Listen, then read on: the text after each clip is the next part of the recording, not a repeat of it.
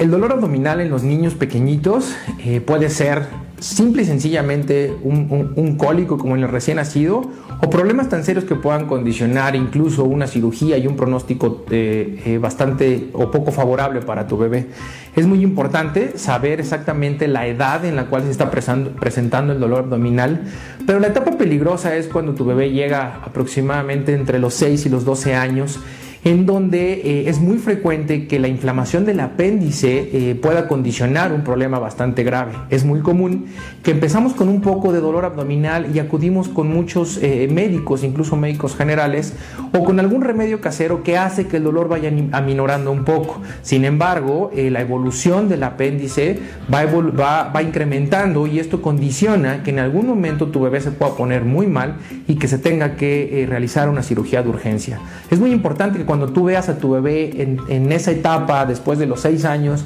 que empieza con un poco de, dolor abdominal, que empieza con un poco de malestar general, fiebre, incluso algún tema de diarrea, acudas con un médico pediatra para que sea valorado, no le des medicamentos para quitar los síntomas, dolor o infecciones, y en caso de que fuera necesario, que lo manden con, el cirujano especialista en niños y que pueda descartar un proceso de una apendicitis. Una apendicitis en el niño puede ser eh, tan favorable cuando se diagnostica a tiempo o tan compleja en caso de que se pueda enmascarar con, múltiples tratamientos. En caso de que tú tengas alguna sospecha, por favor acude con nosotros en Healthy Polanco y estamos a tus órdenes para resolver estos temas.